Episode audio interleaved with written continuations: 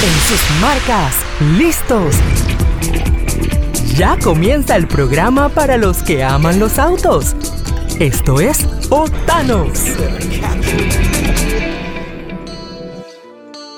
Say what you always say. Say it wasn't me.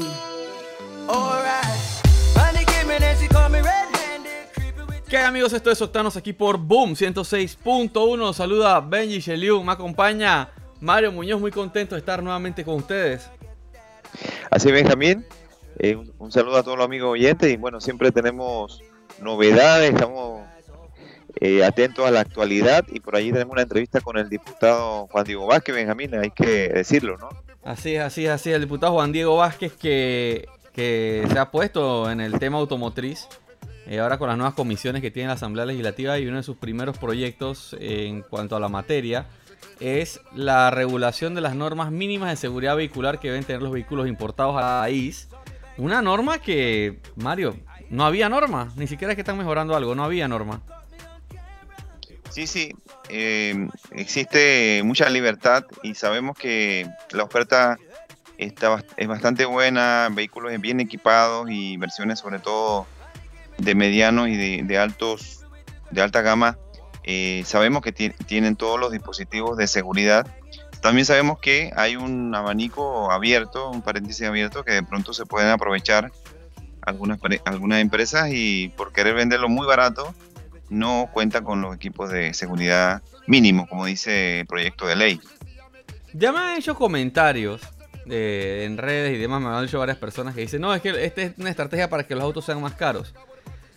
Es una mala forma de verlo, porque uno, que hay autos en segmentos eh, bastante económicos que cumplen con todas las normas de seguridad. O sea que sí hay opciones que cumplen con todas las normas de seguridad. Y en ese sentido, una legislación de requisitos mínimos lo que va a hacer es equiparar la competencia para todos.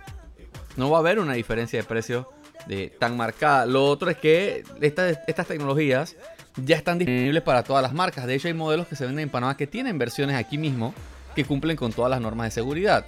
No es como que vamos a dejar de ver ciertos autos en la calle después de la ley. Y lo otro es que esto viene de vieja data, Mar. Este es un proyecto que debió haber existido desde hace muchos años e irse actualizando con el tiempo. Eh, creo que algo que menciona Juan Diego en la revista, ¿no? Eh, en la entrevista, que hay que dejar esto abierto para que se pueda ir actualizando con el tiempo. Sí, sí, eh, va- vamos a estar pasando la entrevista muy pronto, pero eh, es interesante la visión que tiene sobre generar unas bases y que luego se vaya actualizando. Igual algunas, algunos nombres de las tecnologías que van a pedir eh, son muy específicas de pronto eh, y eso también requiere que sea un poco más general. Pero bueno, esa es parte de la, de la discusión. Es bueno que se reúna también con la, con la DAP, que es la, es la Asociación de, la- de los Importadores, que tienen, eh, por supuesto, muy, buen, muy buenos datos que decir. Porque aquí lo que hay que conseguir es un equilibrio, Benjamín. Sí, pero este es un de- proyecto que de hecho debió haber nacido de la DAP desde hace, hace muchos años. Que es más fácil autorregularte a esperar a que llegue una legislación. Sí, lo que pasa es que la autorregulación se, se está haciendo. Si te das cuenta, antes, antes podías ver modelos muchos con una sola bolsa de aire, ahora tiene más bolsa de aire. L- los Yo te puedo decir el motivo de eso. No, no, pero los, los frenos, por ejemplo, a veces ya son... Es que ya las fábricas hay muchos modelos que no lo fabrican sin eso. Ya no puedes pedir autos sin ABS en muchos modelos. O sea que Así es. aquí hay de parte y parte, ¿eh? Pero bueno, vamos a escuchar a Juan Diego, que tiene un planteamiento bien interesante en la entrevista y un poco de la visión y los motivos de por qué era necesario este proyecto de ley. Así, Benjamín, hoy tenemos la oportunidad de entrevistar al diputado Juan Diego Vázquez, diputado independiente, que ha estado interesado en los cambios para mejorar el sector automotriz y es algo que hay que, hay que destacarlo. Lo último fue la presentación que hizo sobre un anteproyecto para que los vehículos que se importen al país eh, tengan eh, mayores dispositivos eh, de seguridad. La verdad que en, este, en esta materia nos hemos quedado un poco atrás y al parecer ahora sí se, se va a estar actualizando. Para que nos comente entonces el interés de, de esta iniciativa y cuál es el objetivo, diputado. Bueno, el objetivo principal de esta propuesta es apoyar la adopción de estándares prioritarios de seguridad vehicular para todos los automóviles nuevos que entren al país.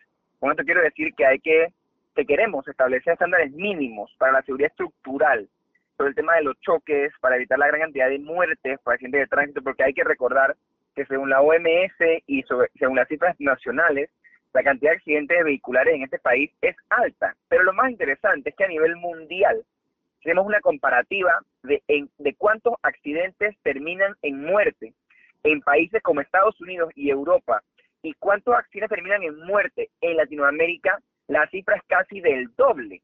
Entonces, ¿esto por qué es? Porque los autos que se importan en Estados Unidos o que se hacen en Estados Unidos y que se venden en Estados Unidos y en Europa son autos con ciertos requisitos que se exigen mínimos para cualquier auto y que en algunos países de Latinoamérica o en la gran mayoría no se piden, lo que significa que a la hora de los accidentes las consecuencias para el conductor o los pasajeros son mucho más graves y que les puede costar la vida. Además, eh, obligar al control electrónico de estabilidad, o como en sus siglas en inglés, ESC, para evitar las colisiones y las medidas de protección al peatón, porque la seguridad vial es tan importante para el conductor y los pasajeros como para los peatones y ciclistas en las calles.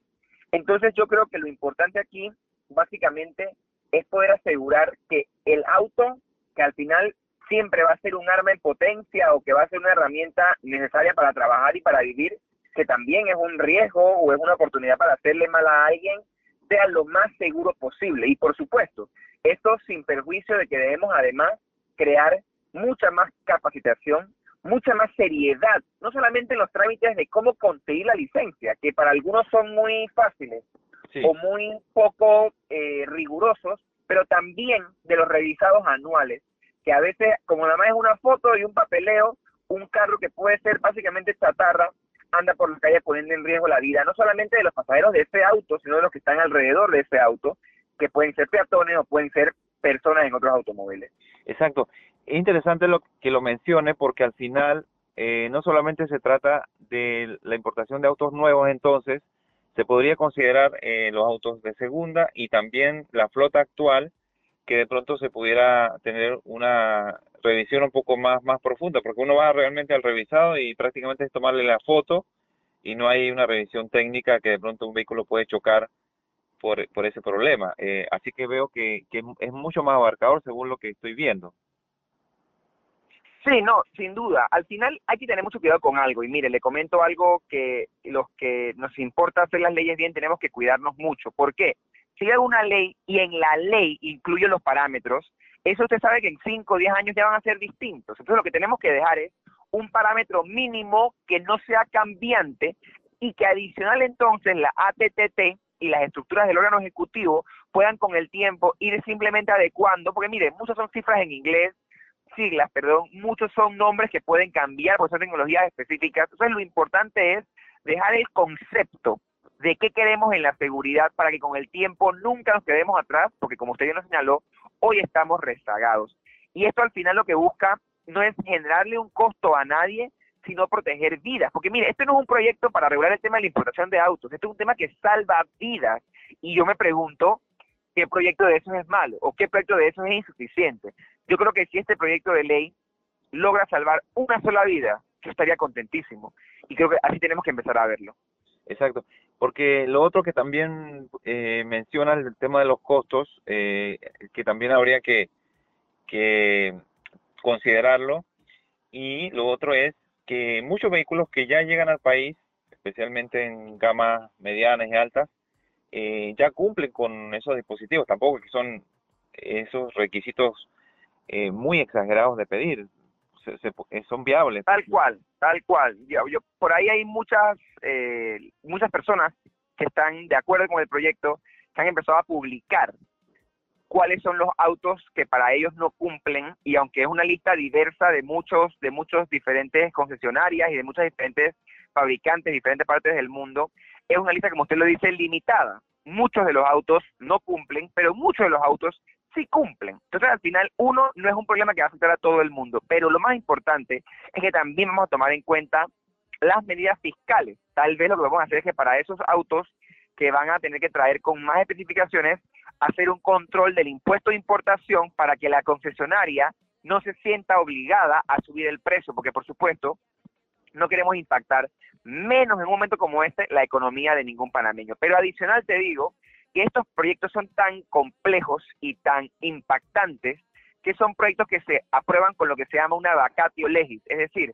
se aprueban para entrar a regir unos años después de aprobado. Si nosotros, por ejemplo, Dios primero aprobemos esa ley este año, entraría a regir en dos o tres años para poder darle tiempo a los panameños, a los importadores y a todo el sistema de venta y compra de autos el tiempo suficiente para adecuarse, además de al Estado, a definir cuáles van a ser los mínimos y cómo van a ser los procesos para asegurar que esos mínimos se cumplan. Porque de nada sirve una ley si no se va a cumplir. Entonces, por eso son los años que hay que dar para que la ley pueda prepararse para su cumplimiento.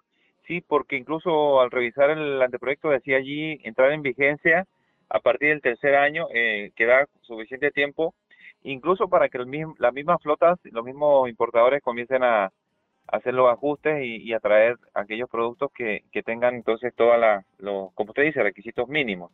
Así mismo. En ese, ese, sentido se ve ese proceso paulatino y, y se ve realista y no se ve algo brusco, ¿no? No se ve algo... Es que sería, sería muy desacertado plantearlo como esto tan abarcador y decir que mañana hay que cambiarlo todo, porque sería pérdida para los que compran, sería pérdida para los que venden, y esto, como le dije, el objetivo es salvar vidas, no afectar a nadie, ni en su bolsillo, ni en nada por el estilo, sino salvar vidas. Sí, diputado, la relación con los importadores, con en este caso la ADAP, eh, ¿van a reunirse? ¿Va a haber algún tipo de comunicación para que se pueda acercarlo. Ya desde mi despacho, la persona encargada de ver todos los temas con este proyecto tiene la tarea de convocar a la licenciada Patricia, si no estoy equivocado, que es la actual presidenta de la ADAP, con la que por supuesto nos vamos a sentar, porque como le digo, ellos no son los enemigos. Esto no es un proyecto para afectarlos a ellos, esto es un proyecto para salvar vidas. Y ellos son nuestros principales aliados que yo quiero pensar que van a estar de acuerdo con hacer lo que haya que hacer para asegurar que los autos que lleguen al país sean autos que no pongan más en riesgo la vida de una persona, más allá de los riesgos que ya te da estar en un vehículo. ¿Y por qué te lo digo? Hay una percepción que puede estar algo medida por la realidad de que las personas con menos ingresos las que compran estos autos inseguros porque son más baratos. Pero te pregunto, digo, ¿no entonces es injusto que alguien por tener un poquito menos de dinero le estemos metiendo en una trampa de muerte? Eso no tiene sentido. Tenemos que saber que todos los carros vengan con seguridad, porque además estas mismas condiciones de seguridad tienen que ver con la calidad del vehículo. ¿Por qué le sirve a una persona que no tiene los ingresos meterse en una deuda en una financiera o en un banco? Pagar, yo no sé, 10 mil, 12, 8, que es lo que cuesta más o menos los carros que, que son un poco más pequeños. Para que al final en, yo no sé, tres o cuatro años o producto de un choque lo pierda y tenga que volver a invertir. Cuando lo que debemos hacer es darle valor a la inversión que se, que se busque. Y también, ¿por qué no? Aprovechar esta oportunidad para hablar con esos distribuidores y buscar la manera de que ellos nos digan cómo hacer el costo de los autos más accesibles en nuestro país, para que autos seguros puedan estar en manos de cualquier persona. Exacto, diputado. Y bueno, la última pregunta, no exactamente sobre el tema de seguridad, pero yo también sé que a usted también le interesa eh, la movilidad verde y, digamos, promover en Panamá vehículos eh, eléctricos, 100% eléctricos, y con una nueva normativa para que puedan cargarse en lugares, de estaciones de, recarga para autos eléctricos. Me, gustaría su, su, comentario y la Asamblea, si en este periodo lo va, a aprobar o cuándo lo va a aprobar. Bueno, yo te doy la primicia de que este jueves vamos a estar discutiendo el primer debate del proyecto de ley de movilidad eléctrica, que es un proyecto que va en esa misma dirección, justo para asegurar que los vehículos en Panamá empiecen a venir mucho más sostenibles que los que tenemos ahora para proteger al medio ambiente. Yo creo que la bancada independiente ha demostrado el compromiso que tiene con iniciativas medioambientales y justo por eso vamos a seguir empujando ese proyecto de ley. El diputado Brose, que es el principal proponente, ha estado atrás de la discusión y como le digo, ya pronto vamos a primer debate para entonces buscar la oportunidad en el Pleno de acudir a un segundo y tercer debate pero hay un compromiso de la bancada independiente y de la Asamblea en aprobar estos proyectos de ley. Créalo que sí. Incluso los diputados que, digamos, son hacen la mayoría, estarían entonces favorables a, impulsarlo.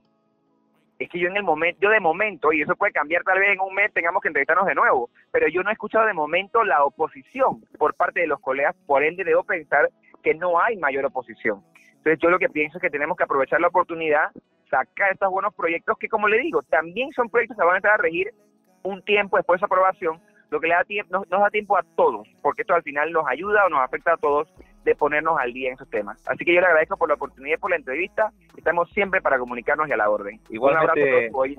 Honorable, muchas gracias por la oportunidad. Cuídese. Bueno, Mario, bueno, tú estuviste a cargo de la entrevista porque yo estaba en la altiva provincia de Chiriquí, turnándome contigo en lo que va a ser la apertura de las operaciones de octanos en Chiriquí. Pero eh, la verdad que una entrevista muy interesante. Me gusta mucho la visión que tiene Juan Diego en cuanto a este tema. Y es lo que te decía antes de la entrevista, Mario. Alguien tenía que hacerlo. Sí, sí, como marco regulatorio es bien interesante porque eso al final eh, da, el, da el pie, da las bases y marca el camino a seguir. Eh, hay una materia que de pronto pudiera avanzar y es la comparación con otros países, Benjamín. O sea, vamos a estar pidiendo eh, cosas realistas y cosas que se están pidiendo en, en países de la región, o vamos a hacerlo más adelantados del Mar del Sur y de No, pronto te, voy a, vamos... te voy a decir algo. Te voy a decir algo. Panamá Dime. siempre hace alarde de que es uno de los países con la, la- la economía más creciente, más pujante de Latinoamérica. En materia de seguridad vehicular no estamos ni siquiera por ahí.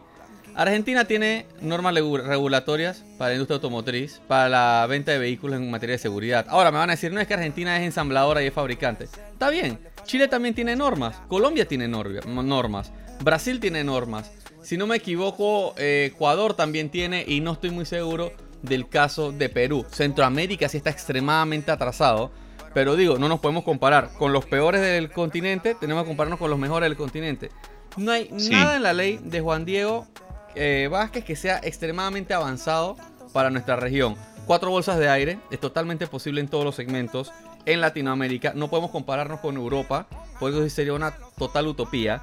Pero yo creo que hace una semana estábamos hablando de eso, Mario. En Europa los sistemas HADAS, como el frenado automático de emergencia, entra en vigencia desde el próximo año. O sea, mira la disparidad que hay entre Europa y Latinoamérica.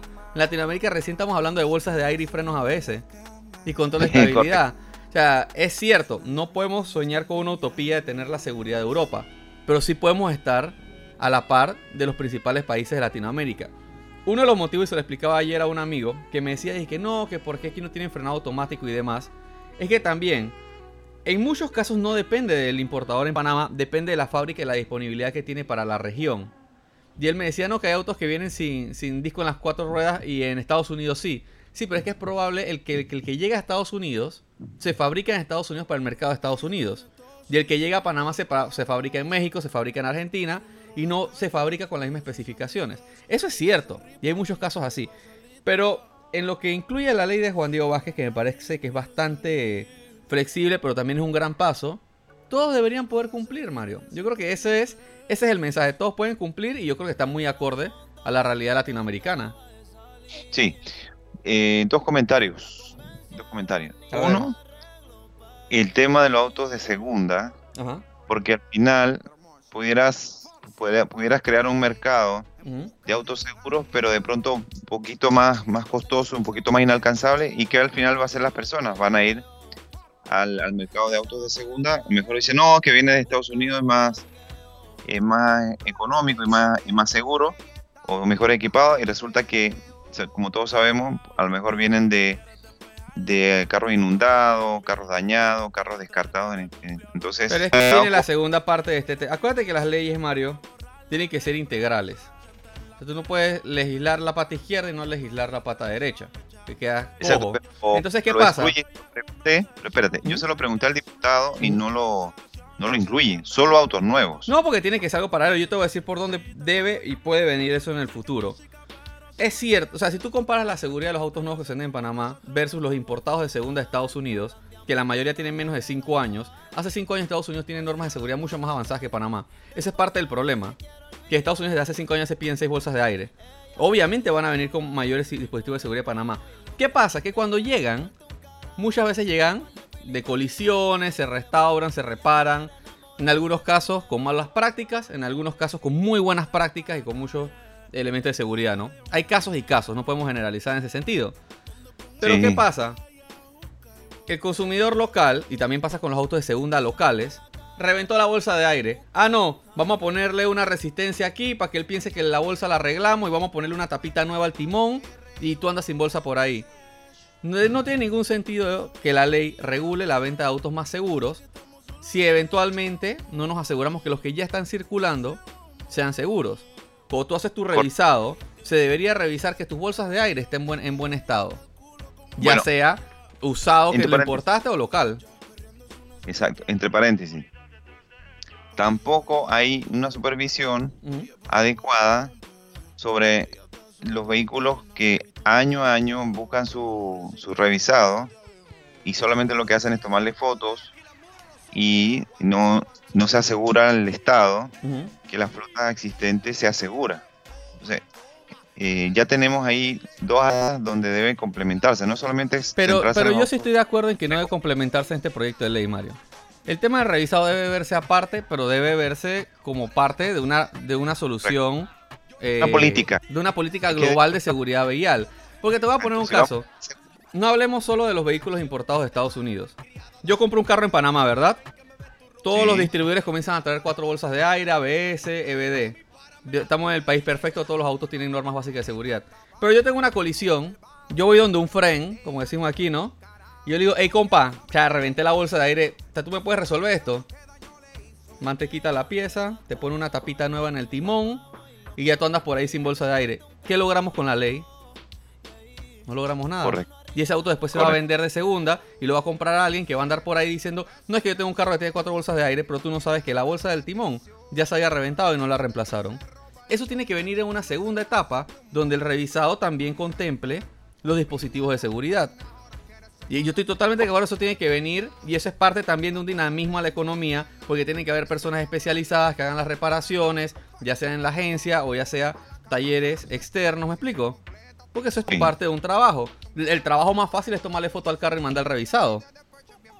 Así es. Entonces tenemos, tenemos. Hay eh, mucho trabajo todavía. Este, este yo creo que es el trabajo. primer paso de una larga lista de cosas que hay que actualizar. Hay que decir que esto entraría en vigencia en el tercer año a partir de la promulgación, así que hay buen tiempo para Eso es lo único para, que me preocupa a mí, ¿eh? para escuchar, ¿Sabes?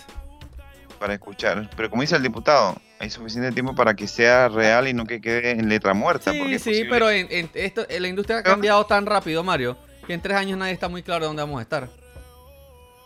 no, ni siquiera, ni siquiera ese planeta va a estar. Tampoco sabemos ¿Dónde si el planeta va a estar aquí, no vamos a necesitar bolsas de aire. Ey, si ustedes lo que sienten es un ruido, alguna falla, tienen esa luz del check encendida, tienen la luz de la bolsa de aire encendida y no saben por qué, en Excel Talleres Nissan tienen la solución, diagnóstico computarizado, solo 50 dólares, así como le escuchan, 50 dólares en las sucursales de Transísmica y los pueblos.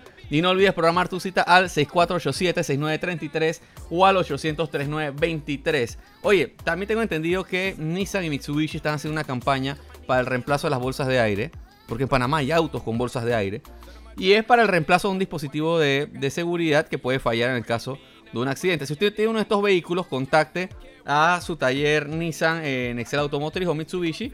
Con la placa o el BIN le van a decir si su auto requiere el cambio. Totalmente gratis, Mario. Y hay muchas Sí, sí, marcas sí. que lo están haciendo, así que eh, averigüe siempre si su vehículo tiene algún llamado a revisión. Sí, sí, no hay excusa.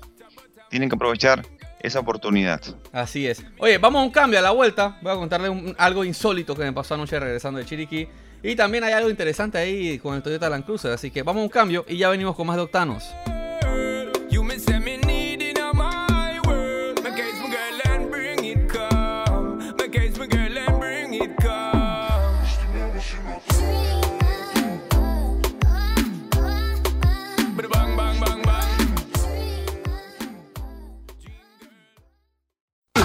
Vamos a una pausa. Ya volvemos con más de Octanos.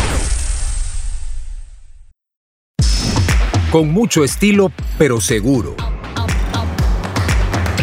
Independiente, pero siempre conectado.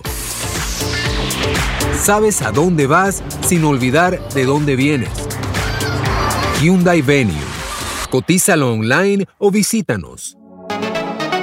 Síguenos en nuestras redes sociales en arroba Octanos.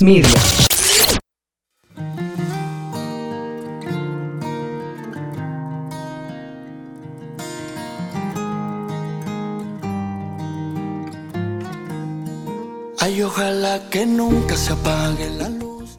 ¿Qué hay amigos? Estamos de vuelta con más de Octanos aquí por Boom 106.1. Les recuerdo seguirnos en nuestras redes en arroba Octanos Media. Arroba María Andrés Panamá. Síganme también arroba Benji Sheliu y dense una vuelta por www.octanosmedia.com con toda la información de la industria automotriz en Panamá y en el mundo. Mario, yo me fui a Chiriquí, no porque estaba envidioso de que tú estuviste la semana pasada en Chiriquí. Sino que tuve que ir a, a trabajar, estuvimos visitando Boquete, estuvimos grabando algunos autos por allá. Y, y fue un buen viaje. La carretera está en general bastante buena. ¿El tiempo acompañó? El, hubo buen clima. Hay tramos de la, de la Panamericana que están más o menos, especialmente por el área de, de Coclé, Santiago. Llegando a Santiago estaban más o menos. Pero el tramo de Santiago a Chiriquí es un espectáculo. Eh, no solo que la carretera es muy buena, sino que las vistas son espectaculares. Eh, Sí. y vayan a visitar Chiriquí, aprovechen e incentiven el turismo interno. Lo curioso, Mario, fue que al regreso, vinimos de noche, yo no quería pasar una noche más en Chiriquí porque está el programa y otras cosas que hacer acá en la ciudad. Así que nos tiramos ayer de noche hacia Panamá. Cuando vengo por Capira, yo veo un retén y yo digo, no, esta gente está buscando droga. Están buscando, están buscando picantos con criminales o, o no sé, algo así. ¿Y adivina qué era, Mario? No diga eso, no diga eso. Que hay mucho, mucha, mucha buena gente en Picantos. Ok, está bien. Pero adivina qué era. Mario. Adivina qué era. Era, era, era. Era la, la hora del toque de queda. Veníamos pasando por Capira como a las 11 de la noche.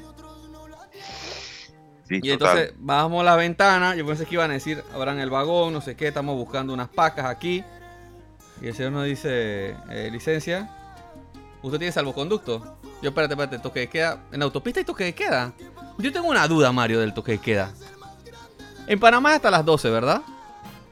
Y en Sí. diferentes, hay, hay, hay, hay poblados y ciudades donde es a las 10, algunos es más temprano, otros es más tarde. ¿Qué pasa si mi destino final es Panamá y yo espero llegar antes de las 12, pero tú me paras en el camino? Y habían varios autos detenidos. Por suerte, no tenemos nuestro salvoconducto de prensa y teníamos una causa justificada para estar en la autopista. Pero me parece curioso eso de un retén por, por toque de queda en la autopista. No me hace mucho sentido. Sí, sí, sí. Creo que ahí es un poco incoherente. Tienen que entender cuando se trata de un viaje interprovinciales que no lo puedes aplicar igual como si fuera al mismo poblado. Son, son medidas dentro del poblado. Si uno va a entrar, claro, está mal. Pero si va a pasar de largo, no, no sé por qué tiene que, tiene A, que a ver. menos que tú me digas que hay un cerco sanitario y no se puede entrar a X provincia. En cuyo caso, igual no deberías estar en la autopista porque hay poblados que la, la autopista atraviesa, los atraviesa. Entonces yo tengo que, tengo que pasar por ahí para poder llegar a mi destino. Sí, sí, no, y Panamá no puede, incluso la Interamericana, por razones hasta de hasta de seguridad estratégica, De convenios y no demás. puede- puede cerrarse, o sea, no puede cerrarse la Panamericana. Y yo entiendo, la, claro, las medidas yo las apoyo y creo que debemos todos restringir la movilidad, pero, Pero, pero tienes que aplicarlo en vías internas de los poblados que tienen medidas de restricción, no en la autopista. eso es. A mí me pareció Sí. súper insólito.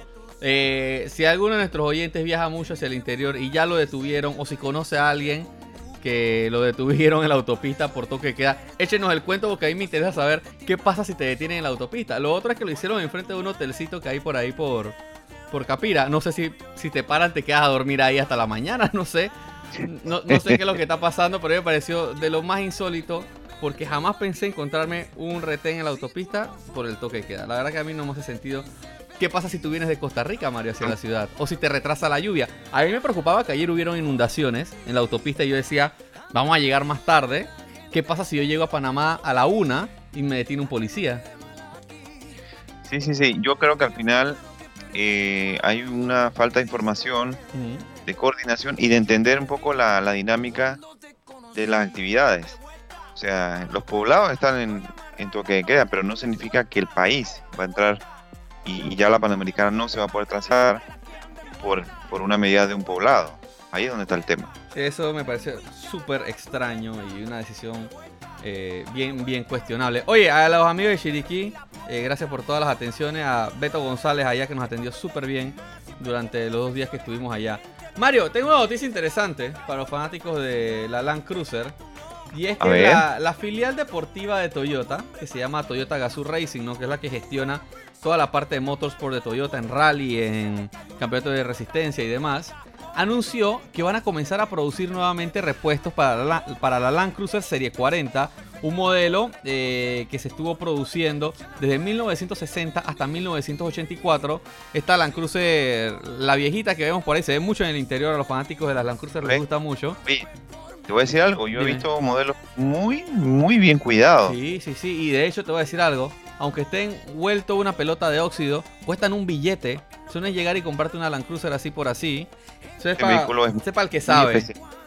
Sí, sí, sí, es todo un verdadero todoterreno, muy machetero, eh, tiene, tiene la fama de, de aguantar todo tipo de, de carreteras, Sí, y es un, y es un icono de, de la historia del todoterreno del 4x4. Ahora, te voy a decir cómo funciona. Esto se va a estar vendiendo a través de, la página de Toyota Gazoo Racing. Se llama Toyota Gazoo Racing barra GR barra Heritage. Y ahí tú puedes ver los diferentes modelos. Otra de las cosas es que ellos van a abrir un, un formulario donde los interesados van a poder entrar y señalar eh, si necesitan alguna pieza en particular que ellos desean que se vuelva a retomar la producción. Entre las cosas que han mencionado de los repuestos que van a tener disponibles son motores, transmisiones y sistemas de escape. eh, pero también están contemplando el tema de piezas de carrocería que sabemos que con el tiempo son algunas de las que más se degradan, ¿no? Por ¿sabes? el óxido y demás, ¿no? Así Sí, que el lanzamiento va a ser a principios del 2022. Pueden entrar a la página de Toyota Gazoo Racing y vayan, vayan poniendo qué piezas quieren. De ahí seguramente ellos van a sacar algún batch para todos. No son las primeras que hacen. Ya lanzaron para el Toyota 2000 GT, que se hizo del 67 al 70. Ya tienen piezas para los Supra. El, el A70 y la generación anterior también tienen. Así que de todo un poco, Mario. Eh, para el 80 y a 70 ya hay. Así que parece que Toyota quiere recuperar un poco de su herencia. Sí, sí, y es, es llevar la atención al cliente a otro nivel. Eh, aquellos que han sabido mantener sus vehículos, darle la posibilidad con piezas. Lo otro es esa debida participación eh, de que con la base de datos de los propios consumidores ellos puedan tomar las decisiones de qué piezas hacer y todo indica que es la forma más eh, inteligente a nivel estratégico para poder entonces atender este segmento del mercado que sabemos que no es tan masivo pero puede ser importante. Además que yo siempre he pensado que el mejor influencer es el que realmente ama tu marca. Y esas personas que tienen Toyotas desde los 60, Mario, y los conservan como nuevos, hay que darle cariño y hay que facilitarle que conserven su auto eh, en óptimas condiciones como si fuera nuevo. Oye Mario, hablando de conservar el auto, si usted tiene algún ruido, si tiene alguna lucecita de check, siente alguna falla, en Excel Talleres Nissan tienen la solución, diagnóstico computarizado solo 50 dólares, así como le escuchan, 50 dólares solo en las sucursales de Transísmica y los pueblos. Y no olviden programar su cita al 6487-6933 o al 800-3923. Ahora se nos acabó el tiempo, pero vamos a estar de vuelta mañana a la una de la tarde aquí por Boom 106.1. Chao, chao. Oh, hasta mañana. castigo, pero andamos diplo, diplo diplomático, tú con tu gistro elástico y yo quiero darte castigo. Andamos político, intermediario, neutral, sin pelear, con ética de todo un profesional. Yo pensando en que tengo que parar, esto está mal y tú diciéndome que tenía que pasar y no ignores